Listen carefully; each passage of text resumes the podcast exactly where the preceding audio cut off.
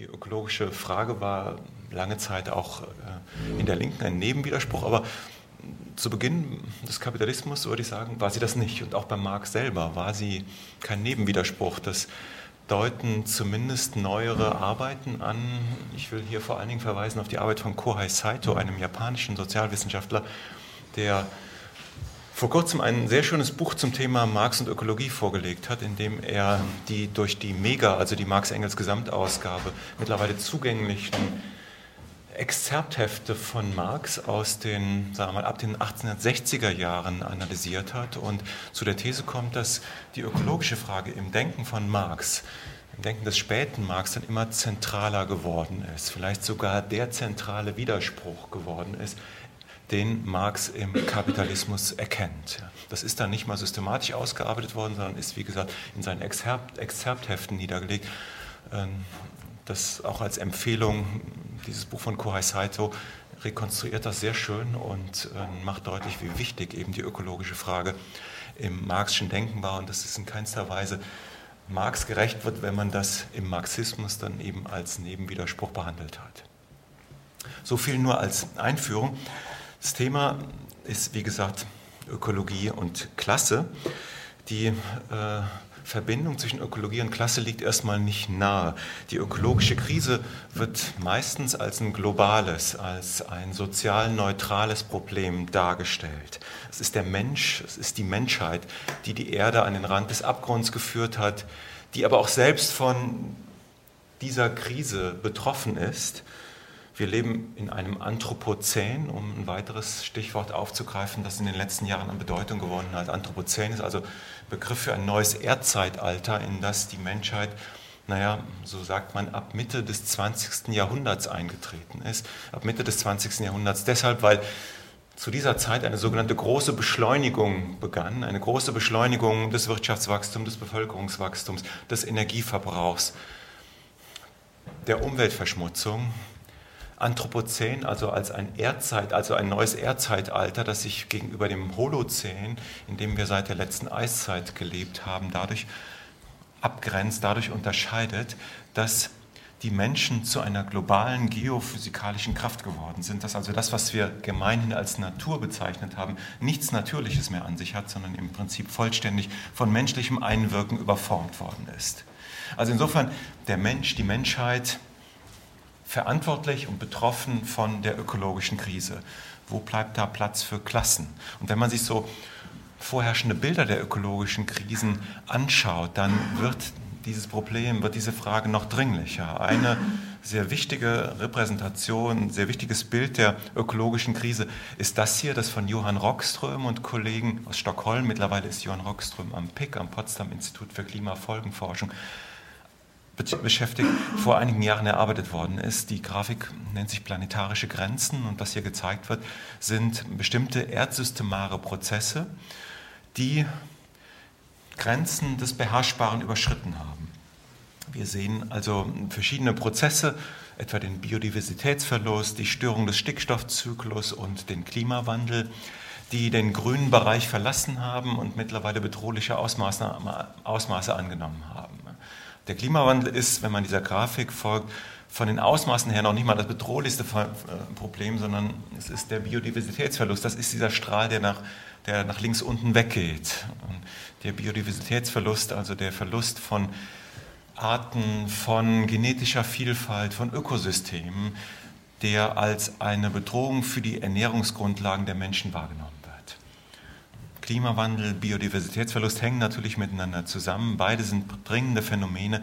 Das ist eine Grafik, die sehr bekannt geworden ist, die sicherlich auch von den Wissenschaftlern erstellt worden ist, um aufzurütteln, um die Politik aufzurütteln, um deutlich zu machen, seht euch an, in welchem Zustand sich diese Erde befindet und seht euch an, wie dringend Handlungsnotwendigkeit, wie dringend ein radikales Umsteuern ist. Insofern ist diese Grafik natürlich wichtig und sie beruht auf wissenschaftlichen Beobachtungen, auf Beobachtungen von Naturwissenschaftlern und ihre Bedeutung ist nicht zu unterschätzen. Aber sie zeigt natürlich nicht alles. Klassen, soziale Verhältnisse, Geschlechterverhältnisse kommen da nicht vor. Unterschiedliche Verantwortlichkeiten für die ökologische Krise werden in dieser Grafik nicht dargestellt. Unterschiedliche Betroffenheiten werden nicht dargestellt. Insofern stellt sich also die Frage, was ist die Ökologie? Was ist die ökologische Krise? Ist sie ein Menschheitsproblem? Ist sie ein Phänomen, das von der Menschheit hervorgebracht worden ist, das die Menschheit betrifft? Oder hat es eben auch was mit sozialen Verhältnissen, mit Herrschaftsverhältnissen zu tun? Es gibt eine andere Grafik, die ist von Oxfam erstellt worden im Jahr 2015 in einem Bericht der NGO Oxfam. Die differenziert dieses Bild etwas. Die sagt, natürlich haben wir planetarische Grenzen, aber dass wir an diese Grenzen stoßen, das hat ganz viel mit der Art und Weise zu tun, wie wir Gesellschaft einrichten, wie wir wirtschaften. Und diese Grafik zeigt, dass eben die ärmsten 50 Prozent der Weltbevölkerung für ungefähr 10 Prozent der CO2-Emissionen verantwortlich sind, während dagegen die reichsten 10 Prozent für 49 Prozent der CO2-Emissionen verantwortlich sind. Das ist schon eine etwas differenzierte Sicht, differenziertere Sichtweise auf die ökologische Krise. Sie zeigt, wir müssen, um diese ökologische Krise zu begreifen und auch um Gegenstrategien zu entwickeln, soziale Verhältnisse in Rechnung stellen, unterschiedliche Verantwortlichkeiten, unterschiedliche Betroffenheiten in Rechnung stellen. Hier geht es um die Verantwortlichkeiten. Man könnte diese Berechnung durchaus auch für die Betroffenheiten durchführen. Da wird sich relativ schnell zeigen, dass die ärmsten 50 Prozent, die zum Klimawandel relativ wenig beigetragen haben, am stärksten von ihm betroffen sind, während sich die Reichen viel eher dem Klimawandel und seinen Folgen entziehen können, obwohl sie ursächlich viel, viel stärker daran beteiligt waren. Also hier sehen wir schon, hier kommen soziale Verhältnisse, hier kommen Klassenverhältnisse ins Spiel. Es besteht also die Notwendigkeit, das Ganze etwas differenzierter zu betrachten. Und genau das würde ich ganz gerne in meinem Vortrag tun. Ich will der Frage nachgehen, inwieweit die ökologische Krise eine Klassen- und auch Geschlechterfrage ist, wie soziale Herrschaft und Naturbeherrschung miteinander zusammenhängen. Und ich will das in drei Schritten tun. Erstens frage ich danach, wie sich das Verhältnis von Ökologie und Klasse bzw. Ökologie und sozialer Herrschaft historisch entwickelt hat. Zweitens frage ich, wie sich das heute darstellt. Und drittens frage ich, wie sich dieses Verhältnis von Ökologie und Klasse heute in einem progressiven, in einem emanzipatorischen Sinne politisieren ließe. Zu meinem ersten Punkt. Ich hatte eben bereits darauf hingewiesen, dass zu Beginn der Industrialisierung die Ökologie keineswegs einfach ein Nebenwiderspruch war, sondern dass Klassenfragen ökologische Fragen waren, dass ökologische Fragen gleichzeitig Klassenfragen waren. Das galt sowohl im Hinblick auf die Lebensbedingungen der Arbeiter und Arbeiterinnen als auch im Hinblick auf die Produktionsbedingungen. Was die Lebenswelt angeht, hat Engels bereits in den 1840er Jahren eine eindrückliche Schilderung der Lebensbedingungen der Arbeiterklasse in England geliefert in seiner gleichnamigen Schrift, die wie ich finde, ein sehr gutes, ein exemplarisches Stück von einer sozialökologischen Stadtforschung ist, weil er sehr genau beobachtet und sehr genau beschrieben hat, unter welchen Bedingungen die Arbeiterklasse damals in den sich industrialisierenden Städten Englands leben musste. Die Arbeiterklasse war es, die am stärksten von den Umweltverschmutzungen betroffen war. Man sieht das heute noch in den Stadtstrukturen. Wenn man sich London anguckt, die reichen Stadtteile sind im Westen der Stadt, die Arbeiterstadtteile eher im Osten der Stadt. Von Westen kommt der Wind. Er weht dann die schlechte Luft in den Osten, da wo die Arbeiter leben. Die haben am stärksten darunter zu leiden. Die ökologische Frage war also eine Frage, die in der Lebenswelt der Arbeiter und Arbeiterinnen sehr stark präsent war. Sie war auch in der Produktion präsent. Ausbeutung von Mensch und Natur in der Produktion gingen Hand in Hand. Marx hat es ja so schön ausgedrückt, dass er gesagt hat, die kapitalistische Produktion entwickelt ihre Kräfte, ihren Reichtum im gleichen Sinne, wie sie ihre eigenen Grundlagen, nämlich die Erde und den Arbeiter, untergräbt. Naturbeherrschung war im Frühkapitalismus ein Instrument der Beherrschung einer potenziell widerständigen Arbeitskraft. Das bedarf einer Erläuterung, einer Erläuterung, die sich bei Marx ebenso findet wie in neueren marxistischen Arbeiten. Ich beziehe mich hier vor allen Dingen auf das Buch Fossil Capital des äh, dänischen, des schwedischen Geografen Andreas Malm, der das wunderbar rekonstruiert der wunderbar rekonstruiert hat, wie die Geschichte des Einsatzes von Kohle als dominantem Energieträger auch eine Geschichte der Unterdrückung und der Disziplinierung der Arbeiterklasse ist. Marx unterscheidet im Kapital die reelle von der formellen Subsumption der Arbeit unter das Kapital. Die formelle Subsumption kennzeichnet das Manufakturwesen, die reelle Subsumption kennzeichnet das Fabrikwesen. Formell bedeutet, dass die Arbeiter eigentlich als Handwerker, die früher eben noch zu Hause gearbeitet haben, nun alle an einer Stelle zusammengefasst werden in den Manufakturen. Sie machen im Prinzip dasselbe, was sie vorher gemacht haben. Sie arbeiten relativ selbstständig, sie arbeiten auf der Basis ihrer handwerklichen Kompetenzen, aber sie sind eben nicht mehr Selbstständige, sondern sie sind Lohnabhängige und als solche einem Fabrikherrn, einem Manufakturbesitzer unterstellt, der sie beschäftigt und ihnen den Lohn auszahlt. Das wäre die formelle Subsumption der Arbeit unter das Kapital. Im Gegensatz dazu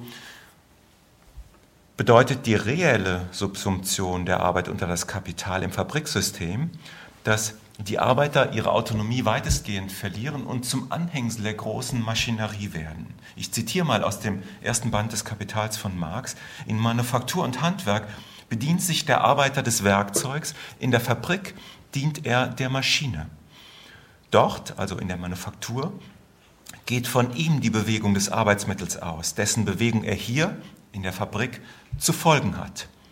In der Manufaktur bilden die Arbeiter Glieder eines lebendigen Mechanismus. In der Fabrik existiert ein toter Mechanismus unabhängig von ihnen und sie werden ihm als lebendige Anhängsel einverleibt. Soweit zu dem Unterschied, den Marx da macht zwischen der Arbeit in der Manufaktur und in der Fabrik. Aus einer ökologischen Perspektive wichtig ist nun, dass die Maschinerie in der Fabrik zunehmend mit Dampfkraft betrieben wurde. Mit Dampfkraft, die mittels der Verbrennung von Kohle erzeugt wurde. Wasserkraft war zwar im 19. Jahrhundert zunächst viel billiger als Dampfkraft, allerdings war Wasserkraft ortsgebunden und ihr Fluss und damit die mechanische Energie, die sich mit Hilfe von Wasserkraft erzeugen ließ, war abhängig von Faktoren, die die Fabrikanten, die die Kapitalisten selbst nicht unter Kontrolle hatten, die sie selbst nicht beeinflussen konnten. Also den Jahreszeiten, den Wetterschwankungen.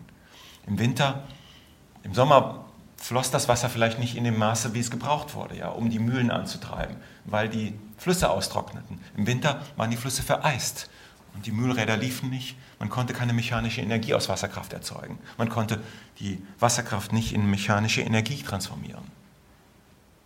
Wasserkraft war also eine ähnlich eigensinnige Energiequelle wie die Arbeiter und Arbeiterinnen im Frühkapitalismus selbst. Kohle dagegen war eine weitaus gefügigere Energiequelle. Sie stand unabhängig von Raum und Zeit zur Verfügung. Man konnte sie aus den großen Lagerstätten nehmen und sie dann einsetzen, wo man wollte. Man war also nicht von den Jahreszeiten, nicht von Wetterschwankungen, nicht vom Raum, nicht von den Vorkommen der Kohle abhängig. Die Kohle erlaubte die fabrikmäßige Zusammenballung einer großen Zahl von Arbeiterinnen und Arbeitern in den Städten, wo ein Überangebot an Arbeitskräften herrschte. Man musste sich nicht mehr an den Flussläufen orientieren, man hatte die Energie durch die Kohle auch dort präsent, wo keine Wasserkraft vorhanden war.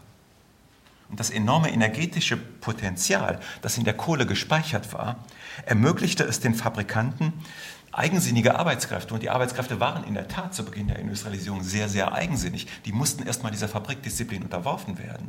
Und das gelang mit der Kohle. Dieses enorme energetische Potenzial ermöglichte den Fabrikanten eigensinnige Arbeitskräfte einem regelmäßigen Rhythmus und damit der Fabrikdisziplin zu unterwerfen, sowie ein Maximum an Arbeitsleistung aus ihnen herauszuholen.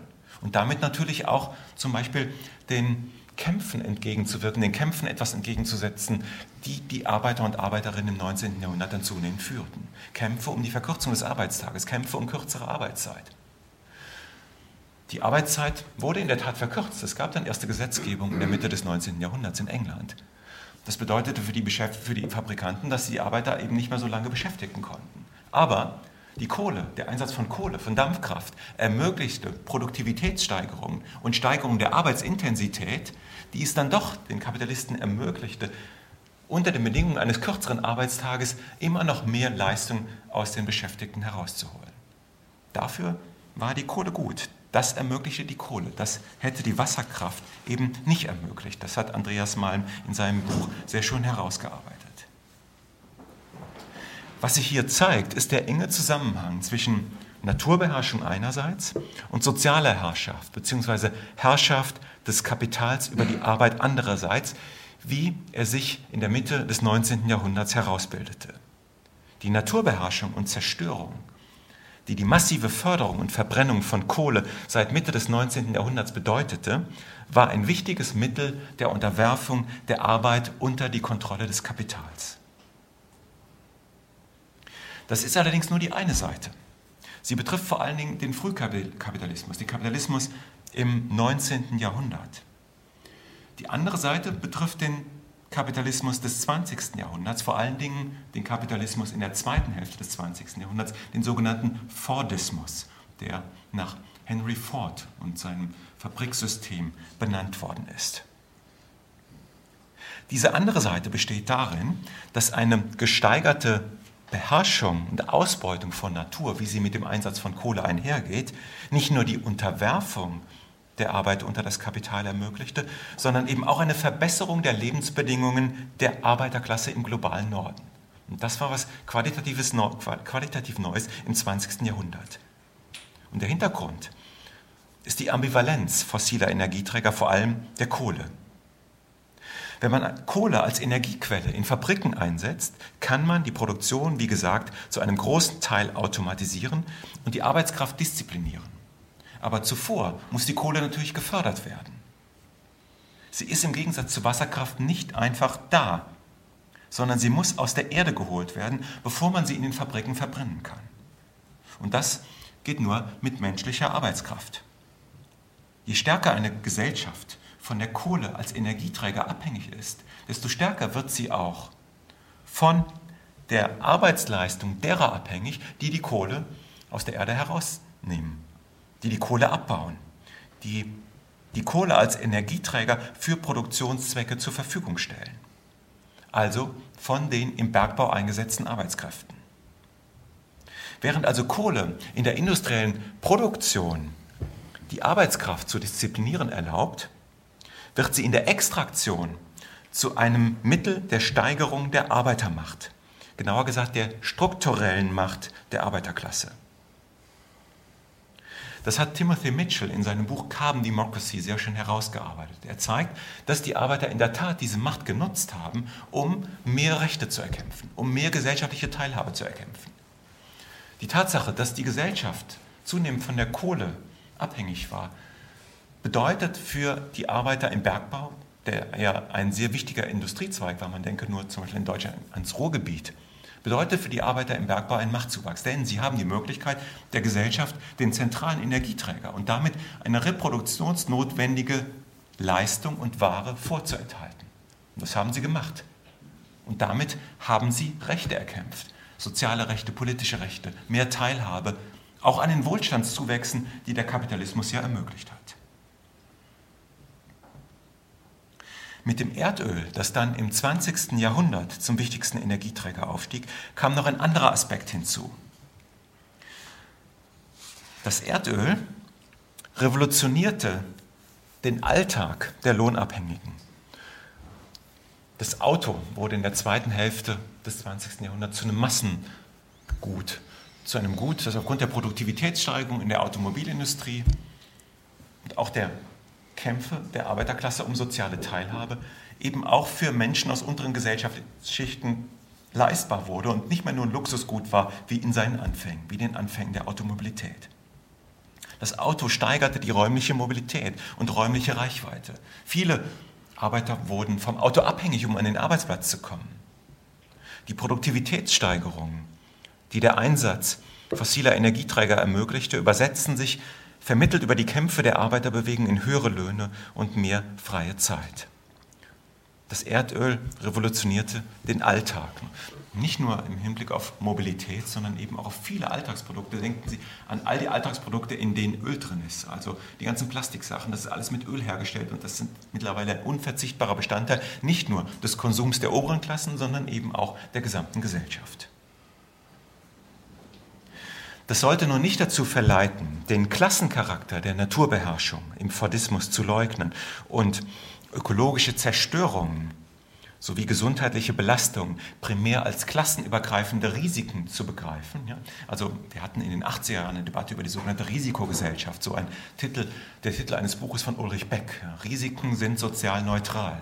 Risiken, Ulrich Beck hat das Buch 1986 veröffentlicht. Es ist unmittelbar nach der Katastrophe von Tschernobyl erschienen und war natürlich wirklich dann die Zeitdiagnose schlechthin. Risiken sind sozial neutral. Smog ist demokratisch, radioaktiver Fallout ist demokratisch. Ja? Das hat man dann eben 1986 gemerkt. Ja, gut, das ist richtig. Aber dennoch, und das hat Beck, glaube ich, vernachlässigt, ist auch das Risiko nicht einfach nur sozial neutral, sondern es ist ungleich verteilt. Bei radioaktivem Fallout kann man das noch anders sehen, aber bei vielen anderen Umweltrisiken ist es eben nicht mehr so. Die sind durchaus vermittelt über soziale Verhältnisse. Sie betreffen manche Menschen stärker und andere schwächer, wie sich immer nach Sturmkatastrophen, nach Flutkatastrophen zeigt. 2005 in Los Angeles, in, in New Orleans ist ein gutes Beispiel dafür. Dort wurde die Stadt überflutet, aber betroffen waren vor allen Dingen eben die schwarzen Arbeiterviertel, die tiefer lagen, wo die Menschen keine Möglichkeit mehr hatten, sich zu retten verfügten über kein Auto. Sie waren auf den öffentlichen Personentransport angewiesen, um aus der Stadt rauszukommen. Dieser öffentliche Personentransport ist aber zusammengebrochen, während dagegen die Reichen zunächst dieser Katastrophe erstmal weniger ausgesetzt waren. Sie lebten in den höher gelegenen Stadtteilen und sie verfügten in der Regel über ein Auto, um damit die Stadt verlassen zu können. Also Risiken sind bei weitem nicht einfach nur sozial neutral. Und das galt eben auch für den Fordismus und die gesundheitlichen Belastungen, die die Menschen damals heimsuchten, denen eben auch vor allen Dingen Menschen in den Montanregionen, in den industriellen Zentren des fordistischen Kapitalismus ausgesetzt waren. Also man denke etwa an die Lebens- und Arbeitsbedingungen, die auch in äh, der Zeit nach dem Zweiten Weltkrieg in den Regionen der Kohleextraktion geherrscht haben. Dennoch lässt sich festhalten, dass die Ausbeutung von Natur im globalen Norden im Fordismus nicht länger nur ein Mittel der Disziplinierung der Arbeitskraft war, wie das für den Frühkapitalismus galt, sondern eben auch eines der Verbesserung ihrer Lebensbedingungen. Die Situation der Arbeiterklasse verbesserte sich zu Lasten der Natur und von Arbeitskraft zu Lasten von Arbeitskraft andernorts, etwa in den Erdöl- und Ressourcen exportierenden Ländern. Der Klassengegensatz im globalen Norden wurde wesentlich auch darüber bearbeitet, dass sozialökologische Kosten in Zeit und Raum verlagert wurden.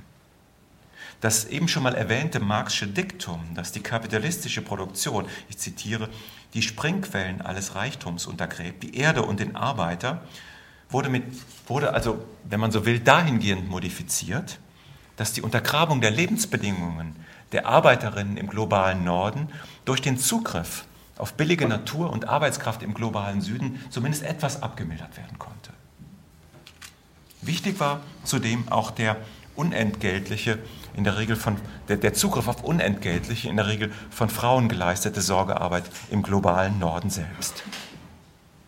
Uli Brandt und ich haben das als imperiale Lebensweise bezeichnet. Also eine gesellschaftliche Verallgemeinerung von bestimmten energie- und ressourcenintensiven Produktions- und Konsummustern in der Zeit nach dem Zweiten Weltkrieg, die damit einhergingen, die sozialökologischen Kosten, die bei der Ressourcennutzung entstanden sind, also die Ausbeutung von Ressourcen, aber auch die Produktion von Emissionen, von CO2-Emissionen, zu externalisieren, zu verlagern, und zwar im Raum und in der Zeit im Raum auf andere Regionen der Welt, ja, in der Zeit auf die Zukunft. Der Klimawandel ist ein Phänomen, was in unseren Breiten jetzt allmählich spürbar wird, aber vor allen Dingen eben künftig auch Generationen betreffen wird.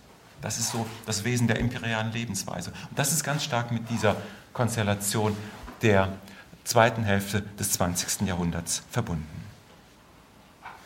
Um diesen ersten Punkt zusammenzufassen. Im Frühkapitalismus, genauer mit der Durchsetzung der Kohle als zentralem Energieträger seit Mitte des 19. Jahrhunderts, wurde die Beherrschung von Natur ein wichtiges Medium der Klassenherrschaft. Alain Lipietz, ein französischer Ökonom, spricht in diesem Zusammenhang von der Familienähnlichkeit der sozialen und der ökologischen Frage. Also Arbeiter, Natur wurden gleichermaßen ausgebeutet, beziehungsweise die Ausbeutung des einen ist ein Mittel zur Ausbeutung oder Disziplinierung des anderen. Der Einsatz von Kohle als Energieträger ermöglichte die Kontrolle der Arbeit durch das Kapital, die Macht des Menschen über die Natur, so zitiert Andreas Malm den Schriftsteller C.S. Lewis, erweist sich als Macht, die von manchen Menschen über andere Menschen mittels der Natur, mittels der Kontrolle über Natur ausgeübt wird. Im 20. Jahrhundert, vor allem in dessen zweiter Hälfte, beginnen auch die Arbeiter im globalen Norden von der kapitalistischen Naturbeherrschung zu profitieren.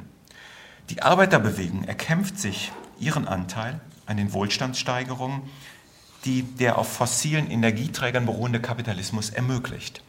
Sie tut dies nicht zuletzt mit den Machtressourcen, die ihnen in ihrer Funktion in der Extraktion, die ihnen ihre Funktion in der Extraktion der Kohle verleiht. Die Fähigkeit, die Energieversorgung einer Gesellschaft zu unterbrechen, einer Gesellschaft also Reproduktions, reproduktionsnotwendige Waren und Dienstleistungen vorzuenthalten. Dies ebenso wie die immer wichtige Rolle des Öls im Alltag der Lohnabhängigen band die Arbeiterklasse oder zumindest ein Teil der Arbeiterklasse an den fossilen Kapitalismus. Die Ausbeutung von Natur und Arbeitskraft ging also nicht mehr ohne weiteres Hand in Hand. Die Familienähnlichkeit verlor an Bedeutung. Vielmehr ermöglichte es die Ausbeutung der Natur, die Ausbeutung von Teilen der Arbeiterklasse zu mildern. Der Klassenwiderspruch im globalen Norden wurde bearbeitet durch eine gesteigerte Naturbeherrschung, durch eine Externalisierung der Folgen dieser Naturbeherrschung in Raum und Zeit und nicht zuletzt auch auf der Basis von unentgeltlicher Sorgearbeit in patriarchalen familiären Verhältnissen. Zweiter Punkt, wie stellt sich dieses Verhältnis von Ökologie und Klasse heute dar? Ist es immer noch so, dass diese Familienähnlichkeit in den Hintergrund getreten ist oder tritt sie wieder in den Vordergrund? Kehrt sie zurück? Was spricht dafür, was spricht dagegen? Zunächst einmal spricht einiges dagegen. Es treten die Schwierigkeiten ins Auge, die soziale und die ökologische Frage miteinander zu verbinden. Wir erleben zwar gerade eine Zuspitzung von vielfältigen Krisenphänomenen, von sozialen, von ökonomischen, von demokratiepolitischen Krisenphänomenen. Aber dennoch wirken die Strukturen und die gesellschaftlichen Orientierungen fort, die in der zweiten Hälfte des 20. Jahrhunderts grundgelegt worden sind und die den ökologischen Schlamassel, mit dem wir heute konfrontiert sind, wesentlich verursacht haben. Es scheint auch heute so, dass die ökologische Krise nur auf Kosten der sozialen Krise, einer, auf Kosten einer Verschärfung der sozialen Krise bearbeitet werden kann und umgekehrt. Klaus Dörre spricht in dem Zusammenhang von einer Zangenkrise. Ja. Wir haben es mit einer sozioökonomischen Krise zu tun oder hatten es in den letzten Jahren und gleichzeitig einer ökologischen Krise. Aber man kann die eine Krise nur lösen, indem man die andere verschärft. Wenn ich die sozioökonomische Krise bearbeite, indem ich das Wachstum wieder ankurble, geht das zulasten der ökologischen Krise. Wenn ich aber die ökologische Krise bearbeite und auf Wachstum verzichte, wird damit die soziale Situation verschärft. Das scheint die Situation zu sein, mit der wir heute konfrontiert sind. Das ist genau das Problem, das sich in der zweiten Hälfte des 20. Jahrhunderts herausgebildet hat, als eben der Klassenwiderspruch mit Hilfe einer stärkeren Naturbeherrschung bearbeitet wurde. Eine mögliche Verbindung von sozialer und ökologischer Frage wird also überlagert von vorherrschenden Vorstellungen eines guten Lebens, von institutionalisierten, teilweise auch verräumlichten, man denke nur an die automobilen Infrastrukturen, verräumlichten gesellschaftlichen Kompromissen, von hart erkämpften materiellen Sicherheiten, die ein hohes Maß an Naturverbrauch voraussetzen. Ja, die ganze sozialstaatliche die ganzen sozialstaatlichen Institutionen sind auf Wachstum angelegt, ja, auf, auf, Wachstum und auf Umverteilung. Ja. Also wie kann man sich das denken, ohne dass das Wachstum weitergeht? Und Wachstum bedeutet Naturverbrauch, bedeutet eine Steigerung des Naturverbrauchs. Kurz, die Möglichkeit einer Verbindung von sozialer und ökologischer Frage wird überlagert von den Wirkungen einer Produktions- und Lebensweise, die als Realität oder zumindest als Versprechen nach wie vor eine sehr hohe und auch klassenübergreifende Anziehungskraft hat und die für viele schlichtweg die Basis ihrer Existenz bildet. Aufgrund ihrer Lohnabhängigkeit sind viele auf bestimmte Infrastruktursysteme, auf Automobilität angewiesen, weil sie ohne ihr Auto zum Beispiel gar nicht an ihre Arbeitsplätze kommen könnten. Viele sind auf Arbeitsplätze in naturzerstörenden Bereichen angewiesen, sonst können sie ihren Lebensunterhalt nicht fristen. Das ist gar keine persönliche Entscheidung, das ist keine Frage der individuellen Wahl, das ist einfach eine systemische Frage, eine Frage der Sozialisierung in eine kapitalistische Gesellschaft hinein, die einem keine andere Chance lässt, wenn man nicht gerade über Produktionsmittel verfügt, und das tun die wenigen, keine andere Chance, als seine eigene Arbeitskraft auf dem Markt zu verkaufen, um existieren zu können. Das Ganze, also diese Konflikthaftigkeit, diese Konstellation einer Zangenkrise, die Schwierigkeit, ökologische und soziale Fragen miteinander zu verbinden und die Familienähnlichkeit wieder in den Vordergrund zu stellen, wird etwa beim Kohleausstieg deutlich, wo die IGBCE etwa eine Bremserrolle spielt. Oder aber auch an der Reaktion, die der Sozialisierungsvorschlag im Hinblick auf BMW, den Kevin Kühnert vor einigen Monaten gemacht hat, beim Betriebsratsvorsitzenden von BMW getroffen ist. Also der Betriebsratsvorsitzende von BMW, IG Metall-Mitglied, Metall sagte, diese SPD ist für Gewerkschaftsmitglieder nicht mehr wählbar. Das muss man sich mal auf, die Zunge, auf der Zunge zergehen lassen. Das finde ich eine sehr interessante Ausgabe. Das sagt jemand, der einer Gewerkschaft angehört, die in ihren Statuten drinstehen hat, dass die Schlüsselindustrien zu vergesellschaften sind. Das hat er in diesem Moment offensichtlich nicht bedacht oder wusste es nicht mehr oder was auch immer. Er sagte, diese SPD, diese kühner SPD, die Sozialisierung von Unternehmen wie BMW anstreben wird, die ist für Gewerkschaftsmitglieder nicht mehr wählbar. Also hier sehen wir ganz stark diesen Konflikt zwischen sozialen und ökologischen Fragen, der nach wie vor sehr virulent ist. Insofern ist die Familienähnlichkeit von sozialer und ökologischer Frage auch in der heutigen Zeit keinesfalls etwas Gegebenes, sondern es ist etwas Herzustellendes, etwas zu Aktualisierendes. Sie markiert den Horizont eines radikalen linken Transformationsprojekts. Sie stellt eine strategische Aufgabe der Linken dar, eine Aufgabe, deren Verfolgung aber umso dringlicher und gleichzeitig umso nötiger wird, wie diese Überlagerung der sozialen und der ökologischen Frage brüchig werden. Und das zeigt sich heute an vielen Krisenphänomenen. Wir haben es also einerseits mit einer großen Schwierigkeit, mit der Fortdauer von Strukturen zu tun, die im 20. Jahrhundert grundgelegt worden sind und die es so schwierig machen, die soziale als ökologische und die ökologische als soziale Frage zu politisieren. Aber andererseits werden, werden diese Überlagerungen brüchig. Andererseits erleben wir eine Krisensituation, die zeigt, dass es doch durchaus Ansatzpunkte gibt. Das sind betriebliche Krisenerfahrungen, Erfahrungen von Arbeitsverdichtung, von Restrukturierungen, von auf Dauer gestellter Unsicherheit in den Betrieben. Wir erleben eine Krise der Reproduktion im flexibilisierten Kapitalismus. Wenn Arbeitsbedingungen immer flexibler werden, stellt sich die Frage, wer macht denn noch die Reproduktion, wer macht die Sorgearbeit, wer kann das denn noch machen unter diesen zunehmenden Anforderungen und, und Zumutungen der Arbeitswelt? Wir erleben ein Aufbegehren der Schüler und Schülerinnen in Fridays for Future, eine neue Klima, eine Anti-Auto-Bewegung, Frauenstreiks, also Protestbewegungen aller Orten. Und wir erleben eine zunehmende soziale Ungleichheit, die, und das ist, glaube ich, neu, durch ökologisch zerstörerische Produktions- und Konsummuster gerade nicht mehr kompensiert, sondern im Gegenteil verschärft wird. Das kann man, wie ich finde, sehr gut an der Automobilität deutlich machen. Die Automobilität als eine Form der Massenfortbewegung, wie sie sich in der zweiten Hälfte des 20. Jahrhunderts herausgebildet hat.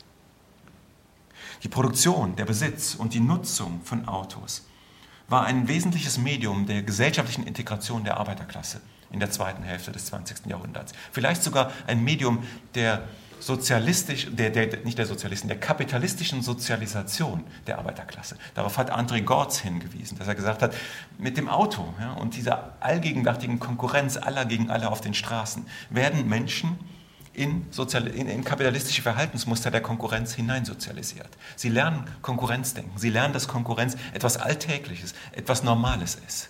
Insofern war die Automobilität, die Massenautomobilität sehr ambivalent. Einerseits hatte sie was Egalisierendes, das Auto war kein Luxusgut mehr, aber andererseits diente sie eben auch der Sozialisierung der Arbeiterklasse in kapitalistische Verhaltensmuster hinein, der Herausbildung kapitalistischer Subjektivitäten.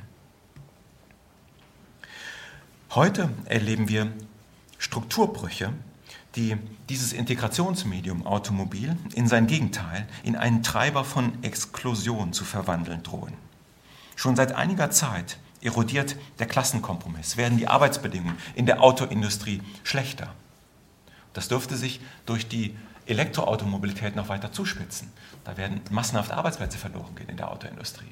Und diejenigen, die noch da verbleiben, stehen zunehmend unter Druck.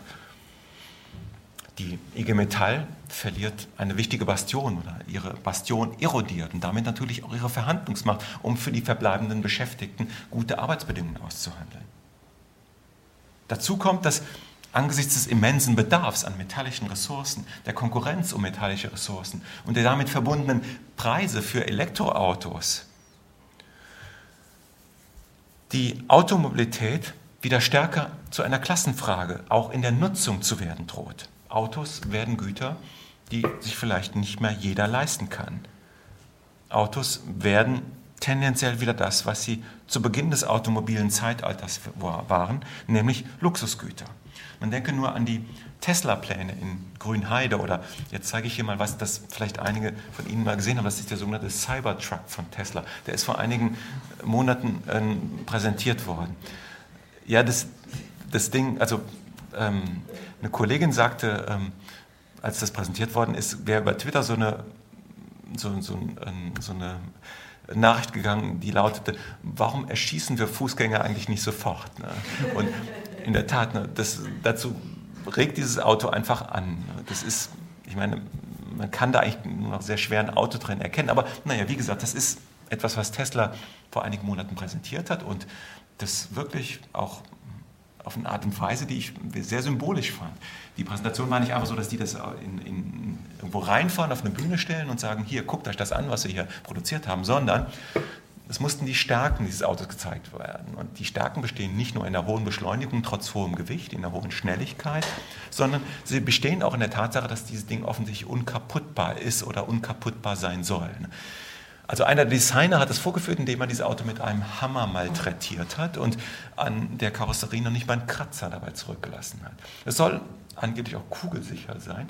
Das hat aber leider nicht funktioniert bei der Präsentation. Das wurde also mit kleinen Kugeln beworfen und dann zeigten sich plötzlich so kleine Risse in den Fensterscheiben. Also es gibt da noch durchaus Verbesserungsbedarf, aber ich fand das schon sehr symbolisch. Also dieses ganze Äußere. Ne? Hier rüstet sich eine Oberklasse, die sich solche Formen der Mobilität auch in der Zeiten der ökologischen Krise leisten kann.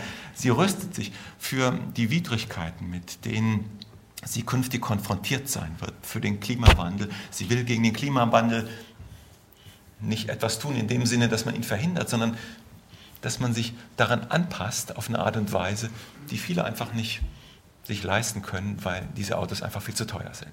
Ich weiß jetzt nicht genau, ob Tesla solche Fahrzeuge oder wie immer man, immer man diese Gegenstände nennen soll, auch in Grünheide produzieren will, aber zumindest ist wohl geplant, dort SUVs oder größere Autos zu produzieren, die sich in der Tat nicht viele werden leisten können. Die Elektroautos, die Tesla baut, sind ja keine Kleinwagen für die Masse, sondern sie sind Luxusautos, sie sind schwer und sowas als irgendwie ökologische Errungenschaft zu bezeichnen, das erfordert schon sehr viel Fantasie. Ja, ähm, ein Chef einer Unternehmensberatung, der sich auf dem Automarkt ganz gut auskennt, der hat im September letzten Jahres im Manager-Magazin einen Beitrag geschrieben, wo er nochmal auf die Elektromobilität eingeht und zu ähnlichen Befunden kommt. Er schreibt, ich zitiere mal kurz aus, seiner, aus seinem Artikel, durch die hohen Kosten für den Elektroantrieb wird vor allem das Kleinwagensegment massiv unter Druck geraten. Viele heutige Kleinwagenkäufer werden sich einen elektrifizierten Kleinwagen nicht mehr leisten können oder wollen, es sei denn, die Allgemeinheit zahlt die Mehrkosten indirekt mit. Nach Berechnungen von AT Kearney, so heißt diese Unternehmensberatung, könnte das Kleinwagensegment in Europa bis zu 50 Prozent einbrechen. Das ist schon eine ganz interessante Aussage. Na gut, ich meine, man weiß nicht, ob das alles so kommt. Das ist jetzt eine Berechnung, eine Schätzung dieser Unternehmensberatung. Ich bin mir nicht sicher, ob es da schon darüber hinausgehende neutrale Schätzungen gibt. Aber das sind so Anzeichen dafür, dass sich da gerade etwas tut, dass also Automobilität auch wieder zu einem Klassenphänomen wird. Und wenn man bedenkt, dass ähm, nach wie vor aberwitzige Summen in die Straßeninfrastruktur fließen. Allein bis 2030 sind im Bundesverkehrswegeplan 133 Milliarden Euro für die Straßeninfrastruktur vorgesehen. Das sind 20 Milliarden mehr als für das Schienennetz. Dann muss man sagen, da wird Klassenpolitik betrieben. Das ist eine massive Umverteilung von unten nach oben zugunsten derjenigen, die sich Autos leisten können, die sich Autos heute leisten können und die sich Autos auch künftig werden leisten können. Insofern 133 Milliarden, ja. Insofern kann man sagen, dass sowohl von der Produktions- als auch von der Konsumseite äh, sich am Beispiel der Automobilität in der heutigen Krisensituation die Klassenfrage stellt. Und es spricht einiges dafür, dass sie sich nicht auf Kosten, sondern nur im Einklang mit der ökologischen Frage beantworten lässt, dass also die Aufhebung statt der Steigerung von Naturbeherrschung zum Mittel von auch sozialer Emanzipation und Überwindung von Klassenherrschaft, aber auch Herrschaft im Geschlechterverhältnis wird.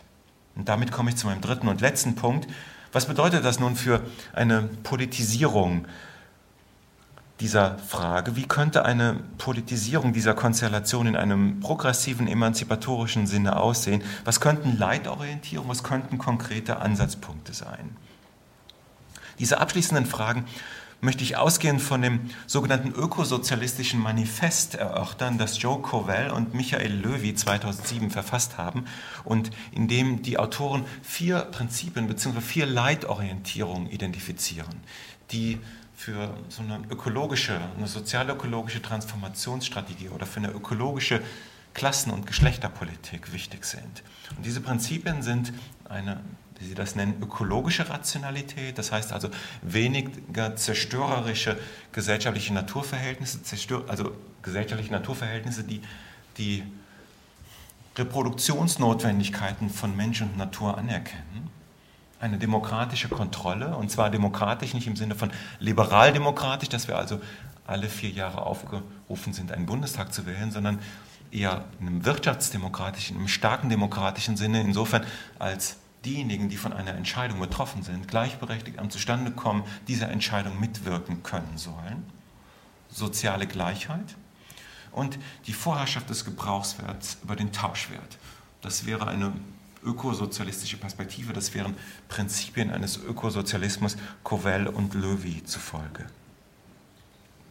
Diese vier Prinzipien bedingen einander. In ihnen und in ihrer Verbindung steckt die Spezifik eines linken Zugangs zur Krise und Transformation.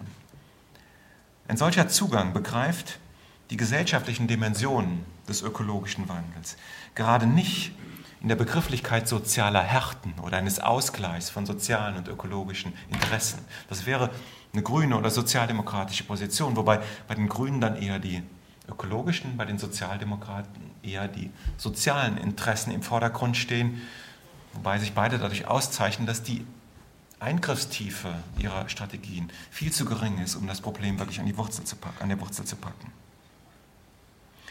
Die Subalternen, die gesellschaftlich Untergeordneten, werden nicht einfach nur als schutzbedürftige Opfer, sondern eben auch als Akteure der Transformation wahrgenommen.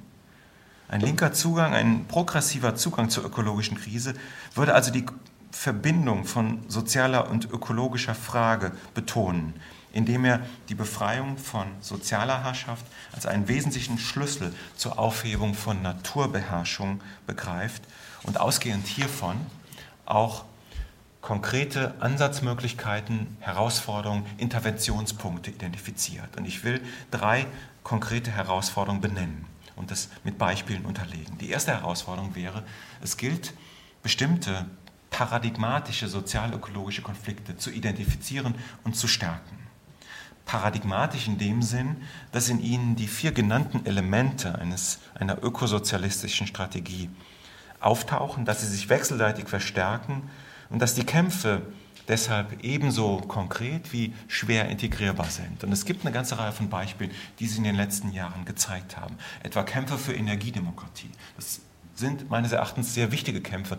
In den USA gibt es die Trade Unions for Energy Democracy, die das vorgemacht haben.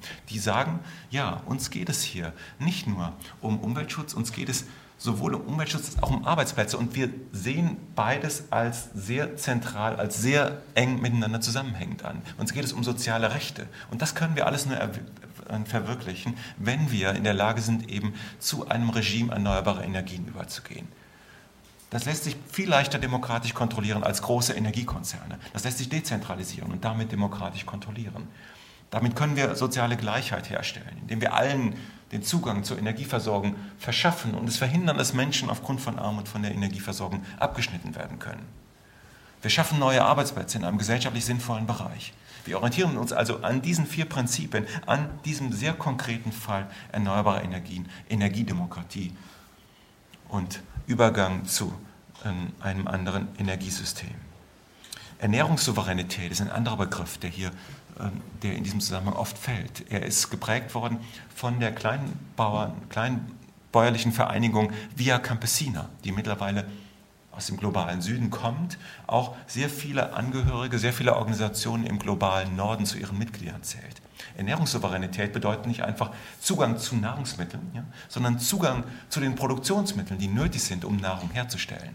Diese Produktionsmittel sollen demokratisch kontrolliert werden. Sie sollen einen gleichen Zugang von allen zu Nahrung ermöglichen.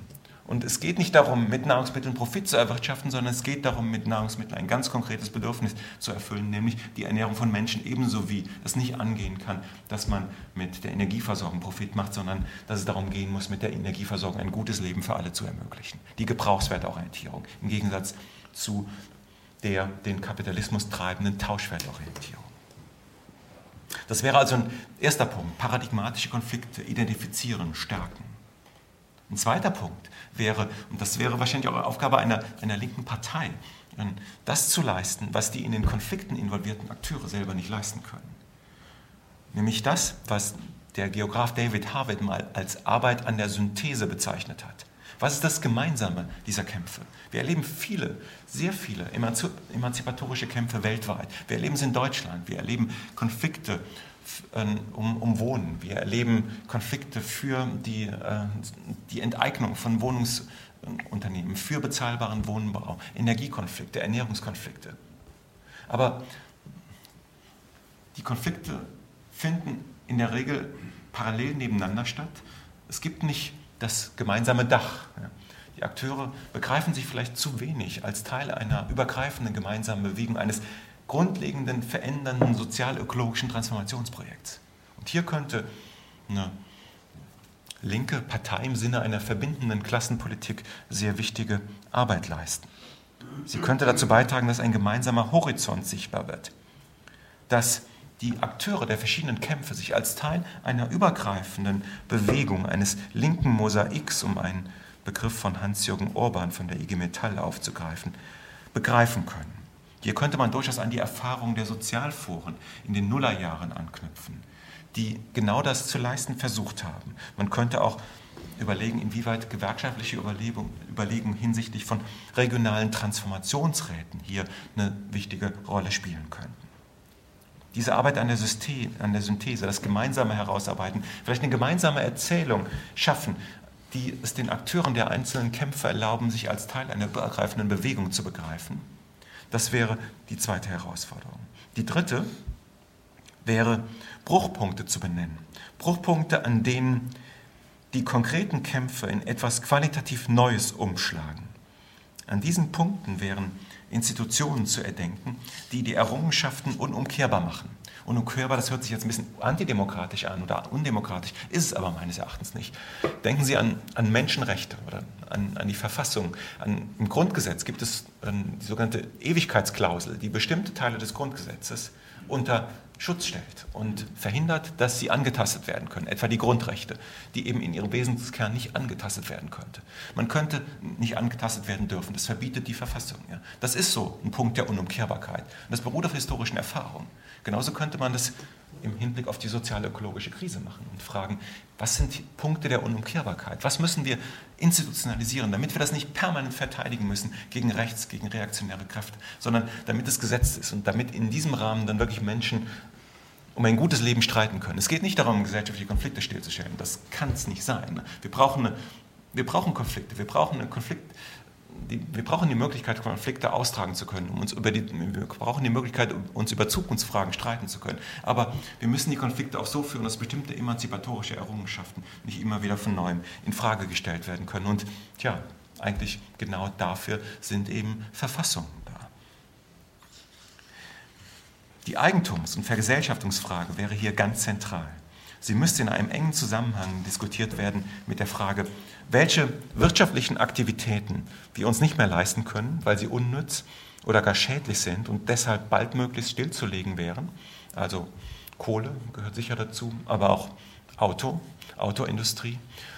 Wir können uns die Automobilität in der heutigen Form nicht mehr leisten. Das geht nicht. Das muss runtergefahren werden, wenn wir eine Chance haben wollen, mit dem Klimawandel klarzukommen. Das ist eine Industrie, die in der Tat in gewisser Weise abgewickelt oder zumindest konvertiert werden muss, damit sinnvolle Mobilitätsdienstleistungen und Produkte, Infrastrukturen, die diese sinnvollen Mobilitätsdienstleistungen ermöglichen, hergestellt werden können. Dabei werden Arbeitsplätze wegfallen. Und deswegen, das wäre eben eine weitere Frage, die zu beantworten wäre, wie kann dieser Wandel so geleistet werden, dass eben durch Arbeitszeitverkürzung und durch die Umlenkung von frei werdenden Kapazitäten in gesellschaftlich sinnvolle Bereiche Arbeitsplatzverluste aufgefangen werden können. Und schließlich, welche Bereiche sind es genau, die wir stärken wollen? Wir müssen, glaube ich, die Ökonomie anders denken. Wir müssen sie denken, und das ist, glaube ich, ein sehr wichtiges Postulat aus der feministischen Debatte und aus der Debatte über Infrastrukturen, die in jüngerer Zeit an Bedeutung gewonnen hat. Wir müssen die Ökonomie von den basalen Versorgungsleistungen herbringen, die ein gutes Leben ermöglichen.